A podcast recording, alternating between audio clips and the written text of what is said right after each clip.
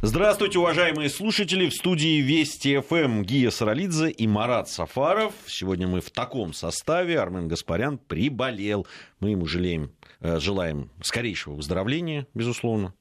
Вот. Да, приветствую. Он, правда, рвется в бой обещал завтра. Мы ему сказали, вылечись, Армен, и приходи здоровый. Но э, в любом случае желаем ему скорейшего выздоровления. А, сегодня мы хотим поговорить об одном историческом сюжете, который э, связан, э, конечно же, с э, нацвопросом напрямую. Дело в том, что в сентябре 1918 года Э, были расстреляны 26 бакинских комиссаров. Иногда говорят так называемых 26 бакинских комиссаров. Об этом мы сегодня еще поговорим. Почему мы этот сюжет э, решили поднять и обсудить? Вот, на мой взгляд, очень показательна э, вот эта история, когда, да, с одной стороны, такое мифотворчество, да, да, без этого не обошлось. С другой стороны, утаивание различных фактов, по, по, по идеологическим причинам. А, да, причем одни утаивали одни факты, другая сторона другие и так далее. В итоге это все обрастало мифами, легендами, слухами, а, непроверенными какими-то а, да, там, умозаключениями, которые не всегда базировались на исторических событиях и исторических фактах. В итоге это действительно стало одним из раздражителей и одним из камней преткновения в межнациональных отношениях. Да, в я очень как минимум. В Закавказье точно, абсолютно, потому что я помню, даже будучи студентом в советские времена, да, споры между армянскими, азербайджанскими, да и, да и другими представителями э, Кавказа по поводу 26 бакинских комиссаров и того, что же на самом деле произошло. Да, и надо сказать, что не только в мифы, но даже фольклор такой, хотя понятно, что сюжет трагический, но тем не менее есть и даже и анекдоты на эту тему многочисленные. Один из таких безобидных, когда ну, нам с вами, Ги, уже... Я прям, я, до... у меня сейчас прям сердце захлануло про анекдоты. Не довелось, сказать. нет, анекдот очень такой мирный и дружелюбный. А, нам не довелось проходить выездные комиссии партийные, но вот нашим старшим поколением, значит, это приходилось делать, и, значит, одному якобы выезжавшему за рубеж старые большевики на комиссии спросили, а, назовите 30 самых видных большевиков всех времен и народов. Он сказал Ленин, а, Карл Маркс и Энгельс, 26 бакинских комиссаров, и вы, товарищ председатель комиссии. Пожалуйста. Таких случаев было много, ну а если серьезно, конечно, это камень преткновения, безусловно, и он неоднократно взрывался, даже на наших глазах. Да, а, ну, обо всем этом мы будем говорить обязательно. Сейчас у нас по традиции на связи наши партнеры Вестник Кавказа. Сегодня эксперт информационного аналитического портала Вестник Кавказа Андрей Петров у нас участвует в программе. Андрей, здравствуйте. Здравствуйте, Гия. А, да, а, Андрей, итак, а, я так понимаю, что у вас история, собственно, за что были арестованы 26, за что задержаны да, были 26 бакинских с чего комиссаров. Все началось? Да, с чего все началось. Давайте послушаем вас. Я расскажу о том, за что были изначально арестованы 1 августа 2018 года руководители Бакинской коммуны, часть из которых вместе с подчиненными и несколькими случайными людьми были расстреляны эсерами по дороге из Красноводска в Ашхаба два месяца спустя. А, вот э, эти расстрелянные люди, собственно, и стали теми самыми 26 бакинскими комиссарами. А, комиссар Бакинского совнаркома были взяты под арест диктатурой Центрокаспия по обвинению в организации мартовских событий 2018 года в ходе которых только в Баку погибли более 35 тысяч азербайджанцев-мусульман. В октябре 2017 года председатель Бакинского совета Степан Шаумян, это лидер кавказских большевиков и, по сути, главный бакинский комиссар, получил от Ленина задание взять под контроль бакинские нефтяные месторождения. Для этого ему требовалось подавить деятельность демократической партии Мусават, которая на тот момент доминировала в Азербайджане и пользовалась поддержкой местного населения. Большевиков, э, кстати, в то время не поддерживали ни в Баку, ни в целом на Кавказе. Они были меньшинством. Шулмян выбирает путь революционного террора и идет на союз с армянской партией Дашнак Цютю, а та привлекает к борьбе против мусаватистов армянских солдат, э, которые в то время вернулись домой с турецкого фронта Первой мировой. Столкновение на улицах очень, очень скоро перерастает в погром азербайджанцев, которые оказываются беззащитны перед тактикой использования солдат против мусавата. А, бывшие фронтовики имеют на руках армейское оружие, а у бакинцев-мусульман оружия почти нет, так как а, в Российской империи их не брали в армию рядовыми, служили только офицеры, знаете. Отсюда столько погибших. Шумян, кстати, не отрицал произошедшего и в письме Ленину незадолго до ареста признал, что для взятия власти в Баку ему пришлось пойти на союз с дашнаками, э, что привело к значительным жертвам среди бакинцев. Эти факты добавляют новое измерение истории 26 бакинских комиссаров, чьи лидеры, по сути, заложили основу для противостояния между жившими до того в мире дружбе армянским и азербайджанским народами. Спасибо большое, Андрей Петров, э, эксперт информационно-аналитического портала «Вестник Кавказа». У нас был э, на связи. Э, ну, по поводу мирно живших, мне кажется, Андрей здесь э, все-таки, да, да, все-таки немножко преувеличивает, потому что были события начала века, там 905 год и так далее. Были фактически погромы, и взаимные а, как минимум упреки, но и кровопролитие тоже, и не только в Баку, но и на территории Бакинской Елизавет-Польской губернии, то есть там, где сейчас располагается город Гянджа. И, в общем, и, и за пределами, собственно, этих двух наиболее таких плотно населенных двумя народами губерний, это противоречие и противоборство существовало, и в печати оно было, например, в Тифлисской. Собственно, Тифлис, как центральный, ключевой город Закавказья, как-то аккумулировал э, политические силы азербайджанские и армянские, и, собственно, в печати тоже взаимные обвинения были. Поэтому мирного, конечно, не было, и детонация. Еще я бы поспорил о том, что большевики уж совсем не пользовались поддержкой в Закавказье.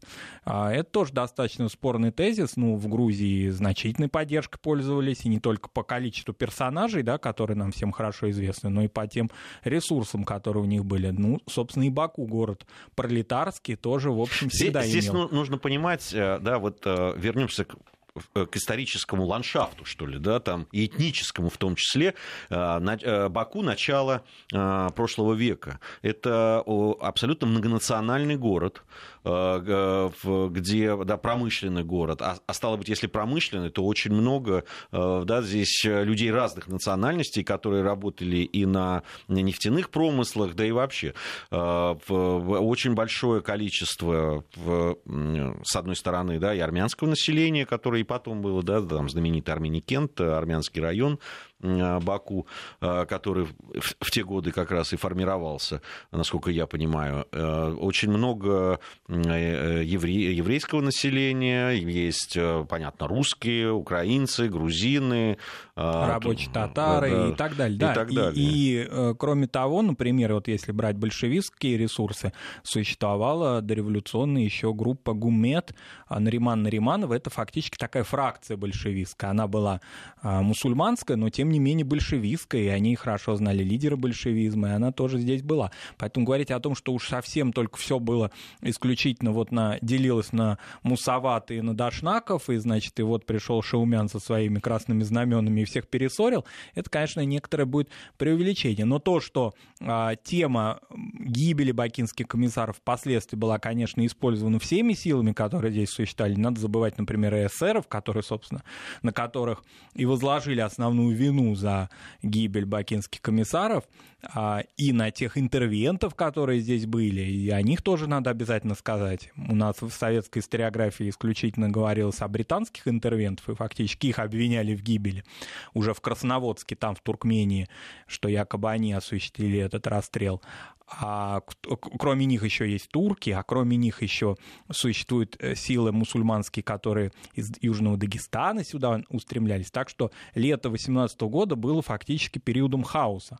Хотя понятно, что формально власть коммуны, она вот до, с апреля до июля 1918 года, она здесь просуществовала. Конечно, а, этот миф и этот сюжет, да, вот, который потом впоследствии очень долгое время а, так развивался, он, с одной стороны, служил интересам ну, какой-то героизации большевистского подполья и большевистской вообще истории в Закавказье. Мало было каких-то ключевых таких игроков именно а, в восточной части Закавказья, в отличие, скажем, от Грузии. Здесь ну, нельзя было какого-то вот такого привести конкретного примера, особенно, скажем, в период после сталинский, потому что при Сталине а, Берия, как известно, в своем таком, ну, ну, за его фамилией вышедшем труде, посвященном истории закавказских партийных организаций, очень много там было посвящено Сталину и сталинской большевистской такой еще дореволюционной деятельности в Баку. А после 20-го съезда вроде как-то все испарились. А как вот если Сталина вынуть из этой всей конфигурации, кто там остается? И вот начали эту историю после 20-го съезда, особенно после 22-го в 61 году, развивать еще с большим интенсивом.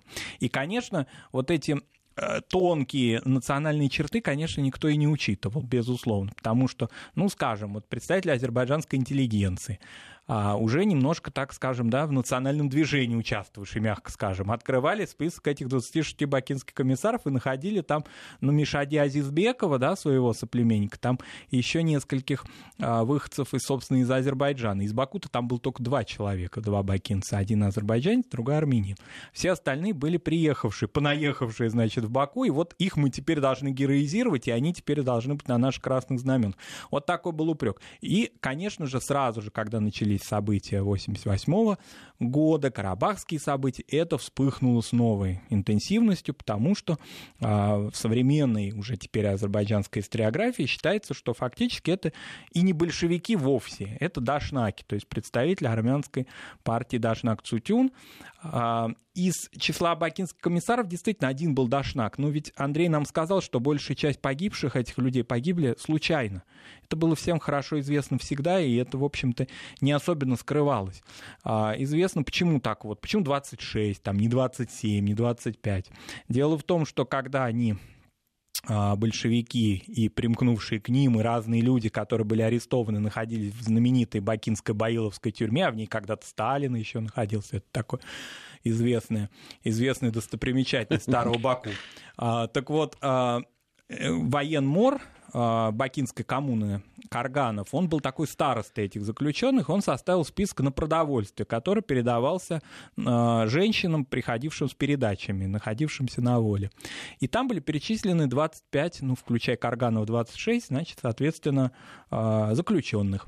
Когда он был арестован, Карганов при обыске, у него этот список обнаружили, и по нему всех задержали. И, собственно, эти люди часто очень случайны. Ну, например, там журналисты, а, матросы, представители вообще самых разных специальностей и партийной принадлежности, и СССР, и вот я уже сказал, и Дашнак один туда угодил и так далее, они все были объявлены бакинскими комиссарами, то есть как будто бы видными большевиками. В реальности комиссаров-то там было очень много, очень мало. Там комиссар Трудозевин, там комиссар э, Азизбеков, ну, понятно, сам лидер большевистской, э, большевистский Степан Шаумян, и вот несколько еще человек. А остальные люди случайные. И вот они были потом стремились, значит, эвакуироваться из, э, покидая из уже по, из Баку в Астрахань, но были задержаны и отправлены на другом корабле, не на Сывань, который должен был плыть в Астрахань, а на таком корабле Туркмени, который устремился в Красноводск. Там были,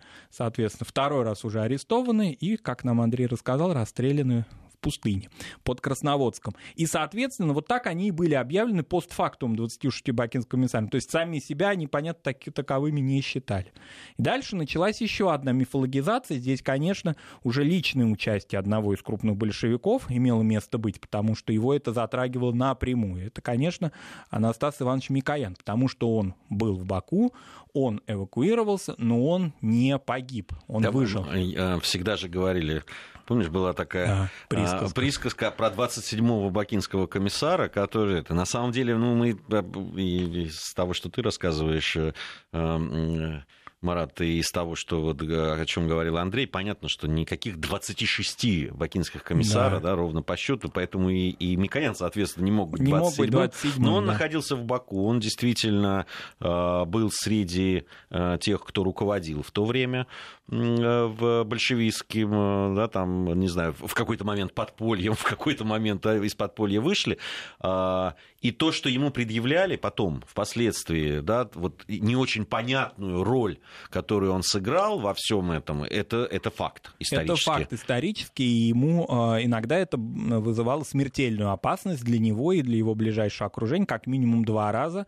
Такие ситуации с Микояном происходили в середине 30-х годов. Понятно, что особенно после гибели Орджоникидзе, якобы, такой существует апокриф о разговоре Микояна со Сталиным на тему э, вот этого сюжета 26 бакинских комиссаров, очень тяжелого, который очень произвел большое впечатление на Микояна. И второй раз это ситуация после 19-го съезда партии в 1952 году, когда там прозвучали известные обвинения Сталина в адрес Микояна и Молотова, и фактически а, и Вячеслав Михайлович и Анастас Иванович ждали ареста в течение всей второй половины 52-го, начала 53-го года.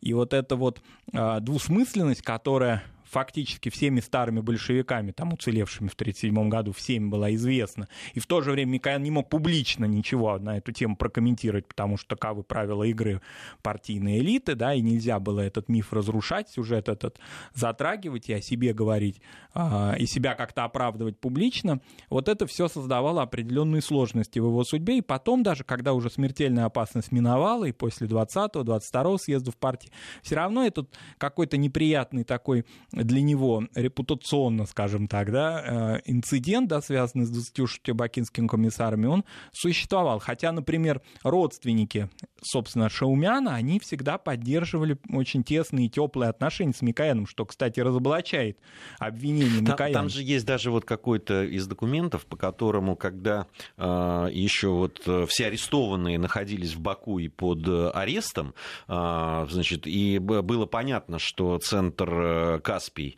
э, который, собственно, арестовал их, э, вряд ли удержит власть. Да, там они собирались с англичанами, оттуда уже турки обстреливали город. И они пытались, там группа была молодых э, большевиков, среди которых был и Микоян, и был Сурен Шаумян. Это да. старший сын Степана Шаумяна. И они там вот добивались у представителей там эсеров, чтобы, значит, некое было письмо, по которому бы их, их освободили из этой тюрьмы. Вот, э, ну, насколько это так или не так, трудно сказать, но, но... во всяком случае, такие какие-то а, э, опосредованные там э, сведения об этом есть. Ну, Сурен и Ливон были освобождены, они не погибли вместе со своим отцом, они были, как было сказано, освобождены на поруке и остались в Баку, и потом из Баку были эвакуированы, и, собственно, а, Ливон или Лев Шаумян, он был одним из главных таких а, создателей вот этой историографии бакинских комиссаров, потому что это история его отца, отца, вот есть такая книга «Жизнь замечательных людей», посвященная Степану Шаумяну. Вот это все, а, в принципе, партия передала в руки, вот, значит, его сыну. Но надо сказать, что еще одно, вот что хотелось большевикам впоследствии, в 30-е годы и позже, как-то из этой истории сцементировать сюжет о дружбе народов, это выхваченные, значит, из числа 26 бакинских комиссаров четыре фигуры, которые должны были олицетворять дружбу народов за Кавказе. Это Джапаридзе, Паридзе, грузин, Фиолетов, русский, значит, Шаумян, армянин и Азизбеков, азербайджанец. Вот эту историю из них четырех вот пытались создать, что вот вы видите, вот среди 26 бакинских комиссаров, ведь эти люди, которые, чьи общины часто находились в противоречиях и даже борьбе, а тем не менее они погибли вместе, и они сражались за а, дел большевизма. И в Москве, собственно говоря, один из немногих памятников, который вообще остался 26 бакинским комиссарам, он находится в России, в Москве, на юго-западе, и там он э, не показывает всех 20, 26 комиссаров, а именно четырех. Вообще, вот интересно тут э, немножко отвлечься и э, порассуждать на тему, а почему именно история 26 бакинских комиссаров стала даже не там закавказской да, или кавказской э, такой историей, а была распространена прямо на весь Советский Союз. Э, в практически во всех городах, мы знаем, есть либо улицы 26 комиссаров, богинских комиссаров, либо э, районов, э, либо каких-то памятников э, и так далее. Не только в Закавказье. Вот как ты думаешь, все-таки это, это, почему именно этот сюжет был взят? Причем это интересно, что это не благодаря, а вопреки, потому что позиция Сталина по отношению к 26 бакинским комиссарам была достаточно прохладной. Известно, что Сталин в частных беседах говорил, что ну, мы их чтим за их мученическую гибель, однако ведь они сдали город, они не герои, они жертвы. Ну и дальше потом поток обвинений в адрес Микояна, где он был, значит, в этой, в этой ситуации. Вот. И казалось бы, при при Сталине, когда начался разворачиваться этот сюжет, вроде бы Сталин был э, прохладен или даже против выступал этой истории. Я думаю, что это все-таки э, определенный недостаток героических сюжетов на периферии Советской империи, потому что все у нас сконцентрировано в Петрограде и в Москве. А, но мало каких-то вот таких сюжетов окраинных. Это очень важно было подчеркнуть, ну что ли, да, борьбу большевиков на всем, на всей оконечности бывшей Российской империи, а, Советского Союза, для того, чтобы показать именно участие разных народов. Ну и, конечно, дело интернационализма. Безусловно, здесь сюжет интернациональный, он должен был тоже играть. Вот, скажем, в Средней Азии, в Туркестане очень мало было сюжетов таких, и практически их потом придумывали постфактум, в отличие, скажем, скажем, там от Одессы или, или даже от Прибалтики или от других там каких-то частей империи. А вот э, закавказский сюжет был взят на такой общесоюзный уровень. Он очень хороший, очень интересный. Он колоритный, конечно, не случайно фильмы снимались, такие немножко даже отстоящие от партийного канона, такие, захва... ну, такие захватывающим сюжетом, можно даже сказать, что приключенческие, посвященные 26 бакинским комиссарам. Деятели культуры на эту, на эту тему подключили к этой теме. Есенин там целую балладу сочинил о 26 бакинских комиссарах а, и другие, Асеев там и другие такие видные поэты 20-х годов. А, эта тема такая, она хорошо ложится, что ли, она ну, не скучная, что ли, она динамичная, в ней молодые активные люди. А что с ними произошло и почему Баку пала, это оставалось за скобками. И что там вокруг этого находились прежде всего не англичане, а эсеры, как основные противники, что существовала мощная партия дашнаков, об этом речи было очень мало. Ну, о дашнаках еще в 30-й год говорили, особенно применительно к процессам 30-х годов, по обвинению даже большевиков в том, что они скрытые дашнаки там, и так далее. Самого товарища Микоян, которого мы уже сегодня много раз упоминаем, его же известно, что Сталин отправил на так называемый называемую проверку в 1937 году в Армению, на вот эти процессы для того, чтобы он на них председательствовал, и фактически вот эта вся очень страшная такая миссия ему была возложена для того, чтобы он, значит, со многими большевиками, конечно, они не были дашнаками никакими, они находились в большевистском подполье и сами чудом уцелели, но он должен был э, наряду с другими, значит, товарищами находиться во время вынесения смертных приговоров. А потом о дашнаках стали как-то умалчивать, потому что, ну, это не работало на дружбу народов. Не, ну, там, если мы посмотрим, и то, что писалось э, тогда вот ну, такая художественная литература или фильм, который был снят. Там делалось упор на том, что это англичане, что они отдавали приказы. Были там, конечно, предатели, такие негодяи, которые там это... Ну, как не сделать э, из человека по фамилии Фунтиков предателя, негодяя и подлеца? Несмотря на то, что он машинист вроде бы был. был пролетарий, на самом деле, что ни на есть.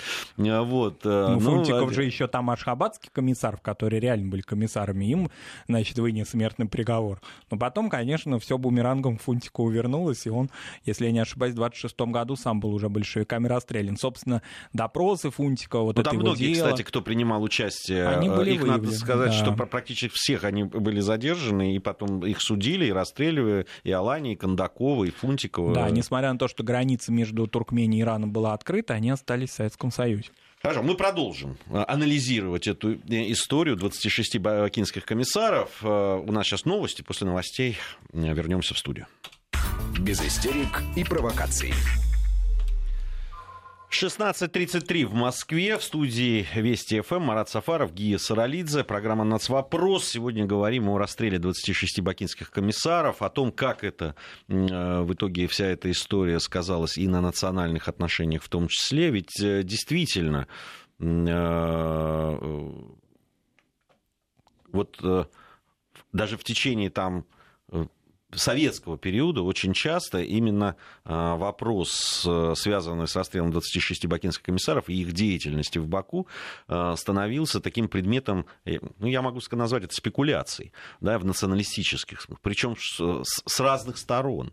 А, вот, э, кто-то да, говорил о том, что вот именно эти два бакинские комиссары, сплошь они были, значит, одной национальности, и именно они устроили какие-то погромы там, и так далее, направленные по отношению там, э, к другой этнической части населения Баку. Э, на самом деле там э, как вы уже, наверное, да, слушатели многие услышали и видят, был такой как тогда вообще 17, 18, 19 годы, это такой винегрет на самом деле, из разных, где разные силы, а, в том числе и националистические, безусловно, и а, разные направления, и, интервенты, и а, причем разные, да, и англичане, и турки, со, все с, со своими интересами, все со своими устремлениями, и все вот это вот в такую солянку превращалось. И, конечно, проблем выделить что-то э, одно главное очень трудно. Выделить, допустим, какое-то преобладание одной этнической группы ее интересов да. в 2018 году, какая бы группа там ни была сильная и военизированная, говорить об этом не приходится. Конечно, история 26 бакинских комиссаров — это история закавказской нефти, безусловно. И это тоже нельзя забывать, потому что вся эта остервенелая борьба интервентов, которые сразу же сюда подключились, да, они не участвовали непосредственно в расстреле бакинских комиссаров или в каких-либо других таких громких акциях, но тем не менее, почему Великобритания сюда очень быстро, значит, пришла и устанавливала, пыталась установить свои порядки? Потому что, как и на других а, лакомых таких пространствах бывшей Российской империи, интересовал, интересовали богатейшие нефтяные ресурсы. А большевикам, в свою очередь, приходилось отстаивать для того, чтобы сохранять свою экономику, прежде всего, не только политические а, цели, отстаивать за Кавказе до самого последнего момента, даже жертвуя своими самыми видными представителями. Почему, например, бакинским комиссарам не, не пришлось бы эвакуироваться чуть раньше, когда угроза была не столь смертельной в ту же Астрахань? Это не удавалось сделать, потому что все равно были надежды на то, чтобы сохранить э, Баку под красными знаменами. Кроме того, вот это обвинение, да, которые звучали в адрес бакинских комиссаров, они ведь в этот очень короткий период времени, фактически там с весны до середины лета 18 года, пытались проводить, как и все большевики, свою большевистскую экономическую и социальную политику политику. Например, они пытались национализировать собственность включая прежде всего городскую собственность. Был Нариман Нариманов, вот он не вошел в число обреченных, он остался жив и потом был одним из руководителей в ЦИК, известный большевик, он ну, совсем не армянин, это понятно, да? А, тем не менее, он был наркомом городского хозяйства. Бакинской коммуне, и, собственно, ему принадлежала основная роль по национализации городского имущества в Баку. Потом, значит, впоследствии большевиков обвиняли видные представители азербайджанской эмиграции, уехавшие впоследствии после падения Азербайджанской Демократической Республики во Францию, Асадулаевы, Тагиевы, о том, что вот, собственно, бойцы Нариманова приходили во дворцы в эти самые, да, и выгоняли оттуда их хозяев и селили там рабочих в бакинских окраин. Ну, было это дело, было, но оно какое-то это имеет отношение к национальному вопросу? Конечно, нет. Это просто. Э, а, декреты, он выполнял декреты а, ленинские, которые распространялись в Центральной России, например, и здесь, за Кавказе, тоже должны были быть реализованы. Национализация нефтяных промыслов, что удалось хотя бы, да, за этот очень короткий период, хотя бы вот на Обшироне, что происходило. Даже определенный передел земельной собственности у землевладельцев.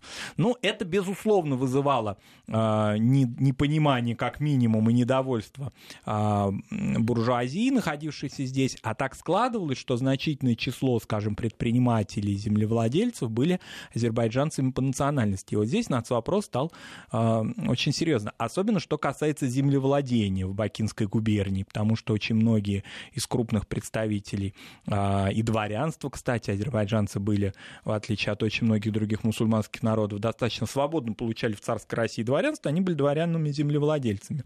Армян землевладельцев европейцев было гораздо меньше. Они были в большей степени все-таки городской буржуазии. Они тоже, кстати, пострадали, у них забирали их имущество в Баку.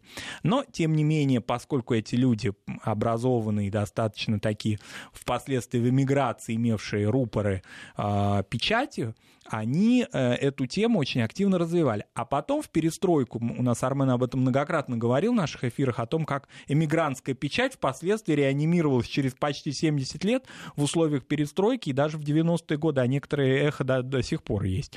А, эти газеты стали, значит, переводить с латиницы на кириллицу и стали очень охотно читать в современном Азербайджане, в Армении, в России, в других а, постсоветских государствах. И вот эти старые обвинения, которые звучали тогда, сейчас без контекста времени понять невозможно, кто прав, кто виноват, но тогда казалось вот, вот именно так. Но и... при, придавать этому э, вот такую национальную окраску, конечно, и выделять вот именно там э, э национальность тех или иных участников событий, это вот это милое дело. Это абсолютно. милое дело, да. Тут же вот тоже очень важная деталь.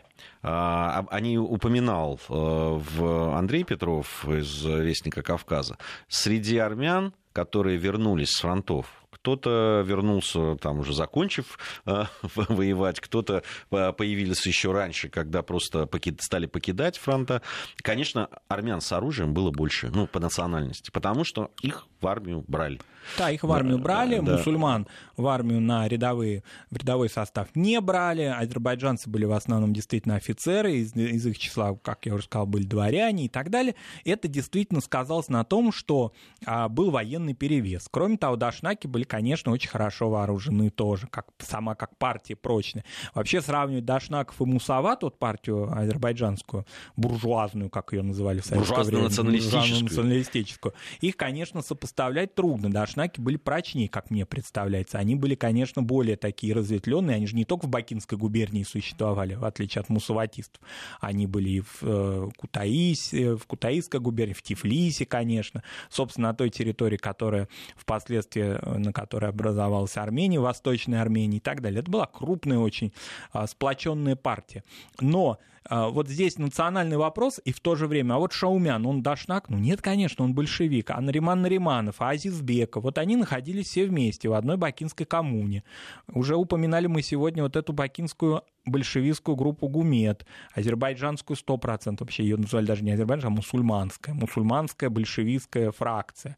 И Ленин, который был, как известно, противником фракции, фракционности, тем не менее допускал на определенных этапах вот такие национальные фракции, если это служит дальнейшему такому стратегическим, стратегическим победам большевиков, почему бы и нет. Конфессионально большевиков немножко не отделить, тем более, что некоторые из них плохо владели русским языком, допустим, и им было комфортнее находиться находиться в своей группе, но тем не менее э, представители этой группы тоже находились в Бакинской коммуне. В Бакинской коммуне были левые эсеры. Ну, левые эсеры, как известно, до э, 3 июльского, значит, переворота вообще были по всей стране вместе с большевиками включая самый главный совнарком, но тем не менее и здесь они тоже были, и они тоже были среди жертв. Поэтому здесь скорее это социальная история, история классовой борьбы, может быть, да, история гражданской войны. Но впоследствии, безусловно, из-за того, что партия впоследствии вот такие жесткие буйки ограничила в обсуждении этой темы, она вот только так должна была быть и никак иначе, она канонизирована была. Конечно же, существовали альтернативные подпольные точки зрения, которые особенно стали активизироваться даже не в перестройку, а в 70-е годы. Мы вообще очень часто забываем о том, что в национальных республиках 70-е годы были переломными в э, обсуждении национального вопроса, особенно на окраинах. А, именно тогда появилось уже поколение гуманитариев, которые не застали сталинскую эпоху. Они получили образование гуманитарное преимущественно уже не а, в 40-е, 50-е годы. Они были такие, ну, не поротое поколение, скажем так, да, и они достаточно э, смело и активно стали, несмотря даже на то, что некоторые из них имели определенные номенклатурные должности. Но были парадоксы, некоторые из них преподавали научный коммунизм, скажем, но в то же время они были очень подкованы скованы с точки зрения национального вопроса и имели много претензий в адрес партийной э, историографии. И это было и в Грузии, не случайно потом это вы, э, вылилось в известные демонстрации, связанные с принятием Конституции языковым вопросом в Тбилиси. А, и это было, конечно, и в Азербайджане, и в Армении. Поэтому, поскольку партия, вот как она зацементировала при Сталине точку зрения на 26 бакинский комиссар, немножко подкорректировал после 20-го съезда, чуть-чуть дала новых данных, и все, это оставалось. А время проходило, и это, это, это, этот сюжет хотелось обсуждать по-иному. И, конечно, уже в перестройку это все прорвалось. Если брать, ну, наверное, у наших радиослушателей, которые не были в современных закавказских государствах, да, вопрос, а как сейчас там с этим делом, да? Ну, в Азербайджане с перестроечных времен эта тема, она полностью обсуждается иначе. Был такой очень крупный азербайджанский историк Зия Буниятов, он, собственно, первым начал обсуждать смело в перестройку. Ну, в перестройку уже смело можно было много чего обсуждать. А тему 26 бакинских комиссаров, объявив их дашнаками фактически. И с этих пор, значит, произошла дегероизация этой истории. А, ну, завершилась она в 2009 году, когда в центре Баку, если кто помнит старый Баку, то там был, ну, такой мемориал, я бы даже сказал, посвящен 26 комиссарам. Он был демонтирован, и они были перезахоронены. Но при а эксгумации выяснилось, что там 23, а не 26 тел. Вот еще одна такая загадка. На самом деле, мне не кажется это никакой загадкой, потому что понятно, что погибли они в Туркмении. Значит, перевозили их обратно по Каспию через определенное уже количество времени. Понятно, что это жаркий регион, не будем вдаваться в подробности, да, санитарные. Да и в общем э, большевики не были, значит, сторонниками каких-то уж прям таких похоронных обрядов с соблюдением всех правил, да, конфессиональных. Поэтому ну, довезли 23 и похоронили их там. Но в любом случае не найдено тело или останки, вернее, которые могли бы принадлежать Шаумяну, что очень интересный сюжет, потому что он же вроде бы лидер, уж, казалось бы, при перезахоронении прежде всего надо было носиться с его, значит, а, костными останками, но так или иначе Шаумяна не нашли в 2009 году, и, конечно же, новый виток начался, значит, обсуждение, где Шаумян, значит, может быть, во время Карабахского конфликта в 88-89 году в Баку кто-то его, значит, оттуда выкрал. Ну, это все вот такие истории, как мы вот неоднократно и Армен об этом говорил, это такая скорее уже прибалтийская тема или даже польская, да, вот эти вот, значит, некрофилические сюжеты к истории притягивать. При, при, э, ну, так или иначе, они были перезахоронены. Причем достаточно с почетом, ну, с конфессиональным. Я не знаю, насколько они были верующими, но были приглашены во время перезахоронения представители мусульманской, христианской, иудейской религии, и они были похоронены в другом месте. Монумент демонтирован. Памятник Шаумяну, который был в Баку, Баку, конечно, тоже уже давным-давно, уже около 30 да, лет его нет. Тбилиси район был 26 бакинских комиссаров, и была такая станция метро, то, насколько я знаю, только старые тбилисцы по старой памяти. Аблабар, да? Он в Аблабаре, да, это в Аблабаре. И Джапарид, за которым в Грузии тоже пытались, э, так партия, во всяком случае, всячески способствовала, чтобы он был в этом, значит, пантеоне. А Борцов тоже он оттуда понятное дело, а, был выведен, и тоже о нем, я думаю, в Грузии сейчас уже молодые люди совершенно не помню, да, о Джапаридзе, который вот в этой истории как бы олицетворял грузинскую ее часть. Я вообще не знаю, что молодые люди сейчас помнят, если честно, да, потому что ту историю, которую сейчас изучают, она с той, э, в которой, э, который учил, э, учили мы и в школе, и потом в университете, боюсь, что это просто разные истории. Разные истории да. да. Но так или иначе, в общем, эта история в прямом и переносном смысле демонтирована. Что касается Армении, в ней нет какого-то особого такого пиетета к истории 26 бакинских комиссаров, какого-то и отрицания, и в то же время возвеличивания их. А, скажем, топонимы с Шаумяном, они остались. Но в Армении вообще очень мало что было так переделано, перелицовано, кстати говоря, в 90-е годы. Вот они остались, ну, какое-то отношение скорее спокойное. Ну, был Шаумян, был, была Бакинская коммуна, но не, ей не придается значение армянской, например, или не придается значение там антиармянской. Просто как-то он э, забыт среди многих других видных большевиков по национальности армян. Вот. И фактически только в нашей стране остались какие-то видимые да, а, символы, которые еще могут нам рассказать об этой, в общем-то, трагической, конечно, истории, потому что это были а, молодые люди. Вот если только представить себе, что средний возраст их, когда вот эксгумировали в 2009 году тела, а, значит, выяснилось, что средний возраст от 20 до 30 лет. Вот, собственно, вот эти вот люди, которые погибли в этом сюжете, а потом их имена были очень успешно на какой-то период времени использованы а, в мифологии в этой. А, любопытно, на самом деле, возвращаясь к самой истории, ведь э, за за то, что, как развиваются события, Баку очень внимательно следил Ленин, а, и это действительно волновало, и как раз вот те да, вот оставшиеся и письма, которые он направлял в, тогда в Астрахань, в основном, которая была большевистской в то время, как говорят о том, насколько важен был этот регион и насколько ставка на него делалась, потому что он писал там и что, какое положение в Баку, где Шаумян, к Сталину он обращался, да, там призывал действовать по обстановке. Серго Орджоникидзе, он был тогда чрезвычайным комиссаром в Северного Кавказа, и он тоже отчитывался Ленину по ну, всю информацию, которая к нему приходила туда, во Владикавказ, он э, писал там, писал, что отчаянное в Баку э, положение, как раз это вот перед э, тем, как турки заняли город. Да, ну потому что это одна из старейших партийных организаций, очень прочная, большая. А, это, повторимся, нефтяная история. Об этом как-то всегда умалчивалось, но здесь один из основных вопросов был даже не национальный, а сугубо экономический, потому что это ресурс, это то, что потом будет кормить весь юг России. А кроме того, не было очевидно, что когда это, когда это вообще вернется обратно да, в условиях гражданской войны под власть большевиков. Надолго еще эта история и регион ушли от большевиков, потому что впоследствии э, на территории Восточного Закавказья образовалась Азербайджанская Демократическая Республика. По меркам гражданской войны она существовала долго, до 20 года. И не факт было, что она вообще вернется и обратно интегрируется с Советской Россией.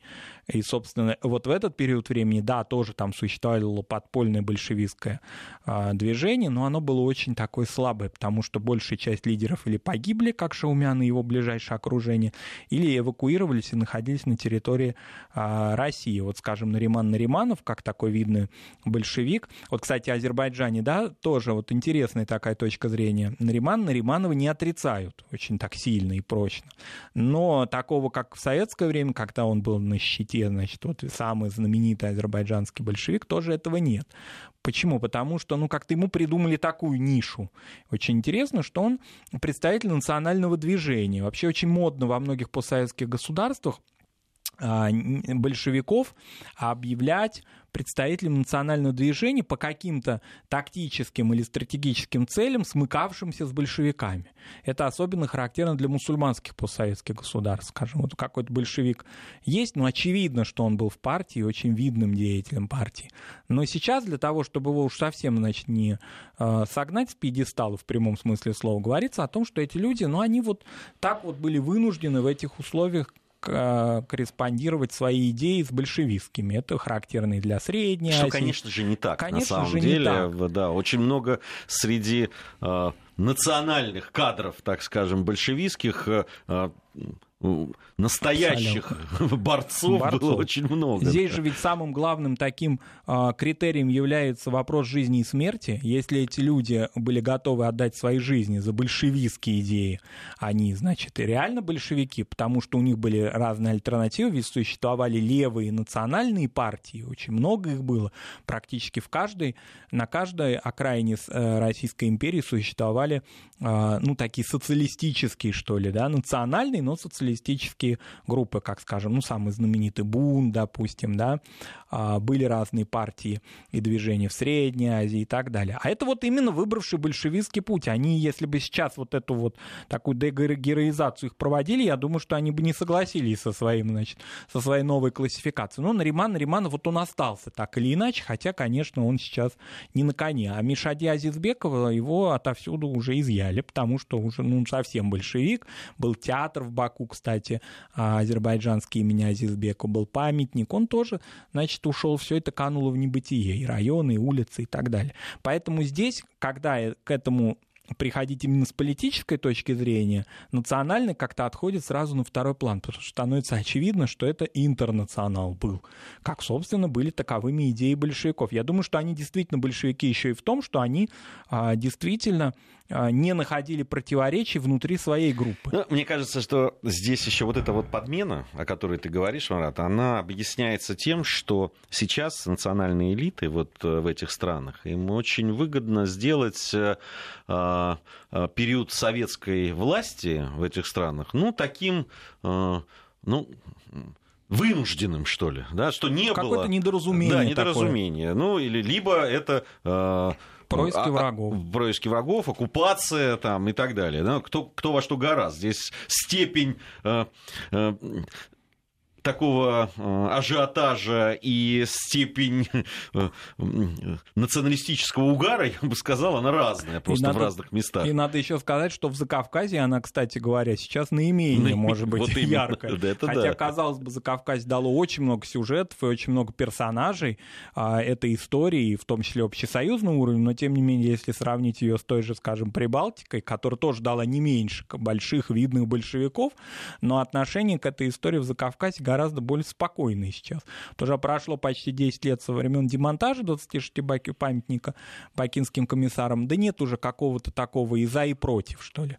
А, нет каких-то иных историй, которые могли бы а, здесь. Ну, прежде всего, это еще и, здесь играет еще роль то, что социальные движения, левые движения, оно вообще, в принципе, в упадке. Некому за них заступаться. Да? Вот не, нет тех сил, может быть, кроме немногочисленных потомков, которые остались, в большинстве своем они в России, кстати, живут которые вообще в СМИ выступали тогда, в девятом году, там, против или как-то обсуждали демонтаж памятника. Я помню интервью буквально одно внучки Шаумяна, которая на тот момент жила в Москве. Может быть, она и сейчас живет, ученая. Это дочь, если я не ошибаюсь, Сурена Шаумяна. Может быть, ошибаюсь. Но, в общем, это внучка а, Степан Шаумян. Вот и, собственно, и все. Нет каких-то таких вот а, сил и движений или общественных организаций, которые могли бы сказать, там, а вот это герои, а это не герои. Каким-то образом дать какой-то а, новую, новый какой-то материал. Да и, собственно, историки. Вот сейчас эта дата прозвучала, очень активно она прошла, и много было высказываний, репортажей, сюжетов и статей. И, кстати, в постсоветских странах тоже об этом говорилось наших соседей. Но и потом опять это как-то все на какой-то, может, к следующему только 200-летию. Я тебе честно скажу, Ванат, что для меня вообще было удивительно, что а, вот эта дата, она вызвала такой все-таки э, такую волну обсуждения, статей и так далее. Честно говоря, я вообще думал, что ну, на эту Пройдет тему вряд ли кто-то будет вообще э, высказываться. Тем более, что ну, вот из того потока, который был, во-первых, он был достаточно информационный, а, я не скажу аналитический, да, там а, в этом смысле а, не старались как-то проанализировать то, что, ну вот известные факты какие-то, они перечислялись. Да, и, и они, кстати говоря, не политизировались. И надо сказать, что вот не было мне, во всяком случае, не попадались какие-то националистические с двух сторон, какие-то сюжеты и обвинения. Скорее, это напоминание людям о том, что эти, как эти события происходили, и обсуждение именно истории о почете этих комиссаров, потому что, конечно, многих наших коллег-журналистов завела да, эта тема о том, что многие, наверное, впервые даже, кстати, столкнулись с ней, почему 26, не 27, и почему они вообще комиссары. Да? А вот на этом как бы и закончилось. Может быть, оно и хорошо, потому что вот такое вот достаточно спокойное обсуждение событий столетней давности, тем более таких деликатных, как минимум, да, они, а, в общем-то, и лучше, чем ежели бы это обсуждалось с других позиций. Но мы взяли в этот сюжет у нас вопрос, ну, мы объясняли, почему. С одной стороны, действительно, этот сюжет использовался э, и на Западе, и внутри страны для того, чтобы какие-то вот эти националистические подогревать настроения и столкновения. Э, таких сюжетов много, наверное. Ну, вот на примере одного мы разобрались. Спасибо большое, Спасибо, Марат. Совсем скоро программа «Недельный отчет».